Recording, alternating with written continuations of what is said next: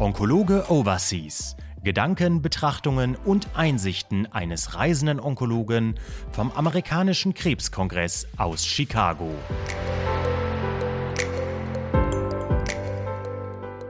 Guten Morgen Deutschland, äh, viele Grüße aus Chicago. Der erste Kongresstag liegt hinter uns und heute darf ich äh, neben mir begrüßen den Georg.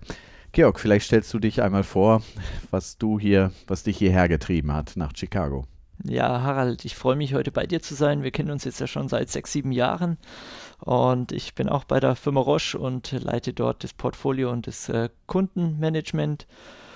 Und ja, freue mich heute hier zu sein. Äh, und wir sitzen jetzt gerade wieder in unserem Hotelzimmer und machen den äh, Podcast Homemade, äh, was ja auch so ein paar Tücken mit sich bringt, oder? Wie siehst du das? Ja, wir haben ja gestern den Jürgen Schwendt aus München ähm, zu der Uro-Onkologie befragt und da gab es ähm, ein paar technische Schwierigkeiten, sodass wir euch das im Nachgang, ähm, die Updates sozusagen aus der Uro-Onkologie noch nachliefern. Ähm, also es ist und bleibt spannend. Heute ist der erste Tag, geht es richtig los. Äh, heute ist die Eröffnungssession. Meine Frau hat gefragt, wie hat doch gestern schon angefangen? Nein, äh, heute geht es so richtig los, auch mit der Industrieausstellung und den ersten Postern.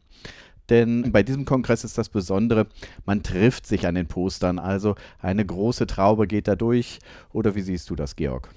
Ja, also die Poster-Sessions ist meines Erachtens immer einer der spannendsten Teile hier bei äh, weil einfach äh, aus allen Bereichen wahnsinnig viele Poster werden vorgestellt. Man diskutiert wirklich mit den Präsentatoren und ähm, man lernt da auch wahnsinnig viel von den ganzen Produkten, die sich in Zukunft hoffentlich dann auch etablieren können. Aber äh, für dich wahrscheinlich auch viele Sachen aus der Real-World-Praxis äh, Praxis dabei, oder?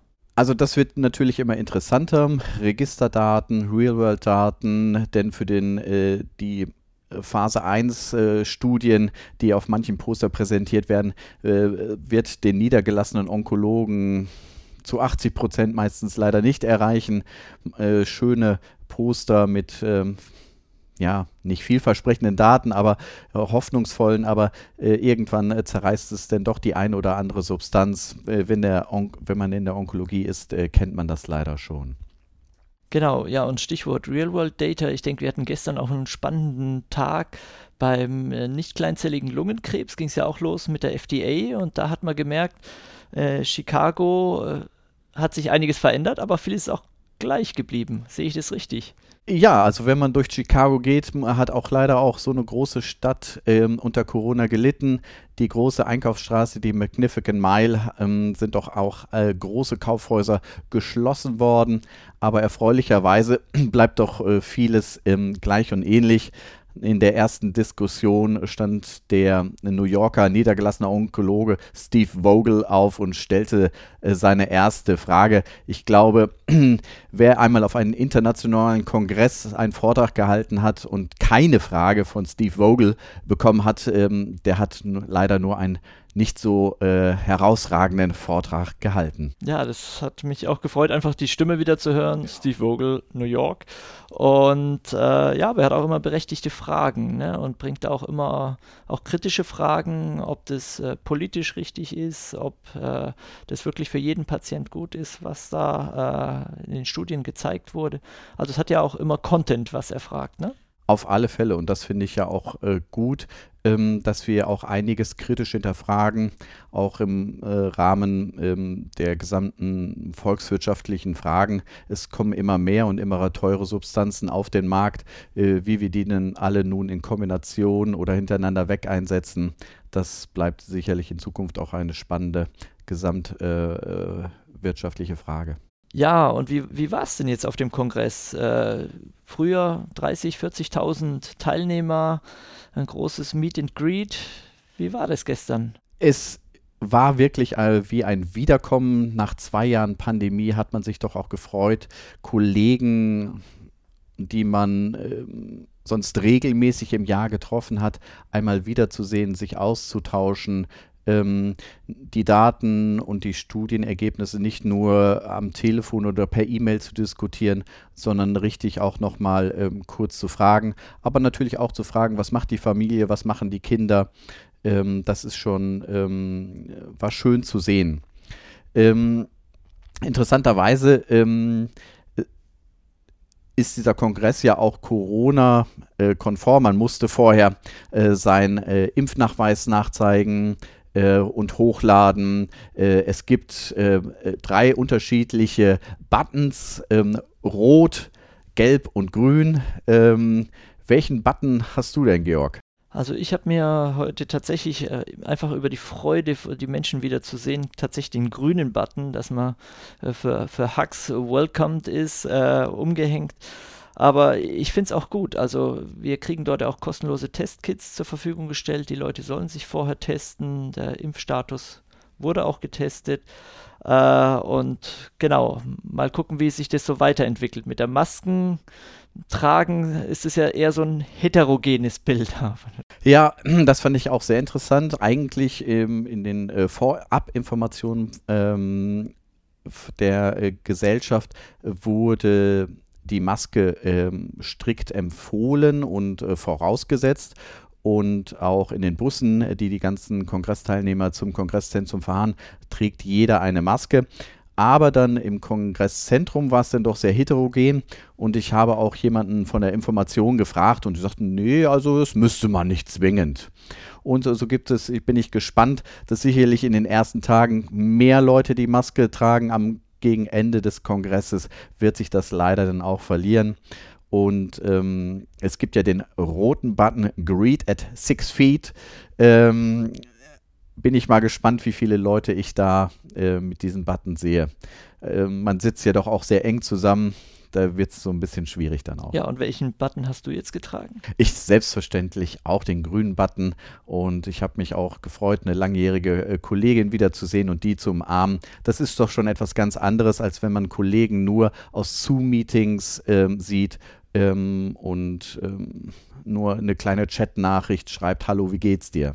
Ja, da sind wir heute gespannt. Große Eröffnung auf dem äh, viele Programme, Poster-Session. Äh, was hören wir denn demnächst in den nächsten Podcasts von dir? Also, ähm, da könnt ihr schon sehr gespannt. Im Nachgang gibt es natürlich noch das äh, gestrige mit Jürgen Schwendt aus der Uronkologie. Äh, wir werden mit Florian Fuchs, es gab erste Daten äh, vom Lungenkarzinom. Ähm, wie sieht die Zukunft in der Second Line aus? Werde ich mit dem Florian Fuchs aus Erlangen diskutieren. Ähm, natürlich die äh, Gynonkologie aus meiner Sicht, glaube ich, die interessanteste Tumorentität auf dem DCR die am meisten so ein bisschen Daten und so ein bisschen Practice Changing äh, vielleicht äh, produzieren wird, werde ich mit dem Mike Lux äh, diskutieren. Also ihr könnt weiterhin gespannt sein. Ähm, das Wetter ist heute nicht so gut. Ähm, mal schauen, ob ich mit dem Fahrrad wieder zum Kongresszentrum fahre oder diesmal auch wieder den Shuttlebus nehme. Also. Der Shuttlebus-Thema Frozy, ne? Also ist ja doch auch immer noch, manches ändert sich tatsächlich nicht, ne? Es ist, die Busse sind runtergekühlt, man braucht einen Schal äh, und genauso in den großen Sessions ganz schön zapfig. Absolut. Ähm, gestern musste ich mir auch ähm, den Pullover überziehen und ich war nachher so durchgefroren, ähm, wo ich gesa äh, gesagt habe zum Kollegen, lass uns jetzt mal rausgehen, ich muss mich mal aufwärmen. Und ähm, Gott sei Dank schien die Sonne und dann war man auch wieder innerhalb einer Minute auf äh, 26 Grad wieder aufgewärmt. Ja, wir freuen uns auf jeden Fall auf den nächsten Podcast, sind gespannt, was du dann für Themen heute mitbringst und damit grüßen wir einfach nochmal zurück nach Deutschland, oder? Auf alle Fälle. Bleibt gespannt. Ja, lieber Jürgen, wir haben uns ja heute Morgen beim Frühstück schon unterhalten und äh, die ersten Stunden des Kongresses äh, sind vergangen. Und wie ist dein Eindruck? Ähm, was gibt es für den Uro-Onkologen Neues und gibt es wirklich Practice Changing aus der Uro-Onkologie? Stelle ich vielleicht unseren Hörern noch einmal kurz vor. Ja, lieber Harald, ähm, in der Tat, wir hatten uns heute Morgen schon unterhalten. Mein Name ist Jürgen Schwendt, Urologe aus München und bin eigentlich wie jedes Jahr auf dem zumindest seitdem er wieder stattfindet. Und ich hatte schon erwartet, dass heute nicht so wahnsinnig viel Neues kommen wird, so richtig Neues kommen wird. Aber es gab dann doch bei Blase und Niere einiges in interessanten Updates, insbesondere zu Studien, die wir schon lange kennen, die zum Beispiel Kombinationen testen wie IP-Nivo oder eine neue Adjuvantstudie mit Everolimus, die ausgewertet wurde. Es kam dabei nicht wirklich was bahnbrechend Neues raus. Wir haben zum Beispiel gesehen, dass Everolimus in der Indikation Adjuvant nicht wirklich was ist, was wir einsetzen werden. Also ist äh, der mTOR-Inhibitor bei der Niere gestorben. Ich denke, das war ein guter Einstieg mit dem mTOR-Inhibitor früher, aber das hat sich überlebt. Und heute arbeiten wir mit TKIs und mit äh, Checkpoint-Inhibitoren und das ist im Moment das, was wir einsetzen und was auch in der Zukunft vermutlich den größten Stellenwert haben wird. Wir haben auf der anderen Seite dann beim Blasenkarzinom gesehen, dass Kombinationen eingesetzt werden aus Checkpoint und TKI.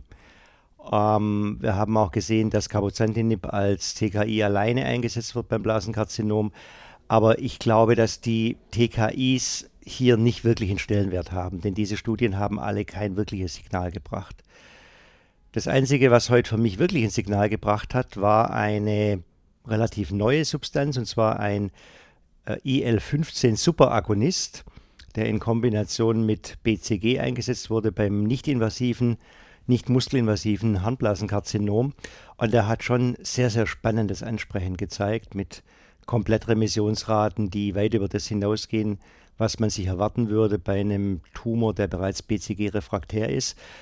Allerdings auch hier nur eine einarmige Studie und deswegen nicht etwas, was wir erstmal für eine Zulassung erwarten können, aber auf jeden Fall sehr stark Hypothesen generierend und ich glaube, da muss es eine Nachfolgestudie geben und dann werden wir sicherlich da spannende neue Daten bekommen. Also geht es auch in der Urologie, in den frühen Stadien, ist da am meisten Bewegung als äh, in der metastasierten Situation? Also momentan muss man sagen, dass in der metastasierten Situation sowohl, sowohl beim Blasenkarzinom als auch beim Nierenzellkarzinom nicht so richtig mehr vorangeht. Wir haben gute Therapien, ohne Zweifel, aber so sowas bahnbrechend Neues ist im Moment nicht zu erwarten. Und gerade in den ganz frühen Stadien, sprich beim nicht muskelinvasiven Blasenkarzinom, da spielt, denke ich, schon mehr Musik im Moment als in den anderen Stadien. Ja, super. Ganz herzlichen Dank für dein Update und ich hoffe, dass wir uns noch häufiger über den Weg laufen werden beim und wünsche dir noch viel Vergnügen. Vielen Dank, ich denke schon und es kommt ja noch mehr beim Urologie, Blasenkarzinom und Nierenzellkarzinom ist durch, aber Prostata kommt dann am Sonntag. Stimmt, genau. Auch nochmal ein großes Thema, ähm, welche Substanzen oder welche Therapien äh, mit, gemeinsam mit den Nuklearmedizinern da kommen werden. Da bin ich auch gespannt.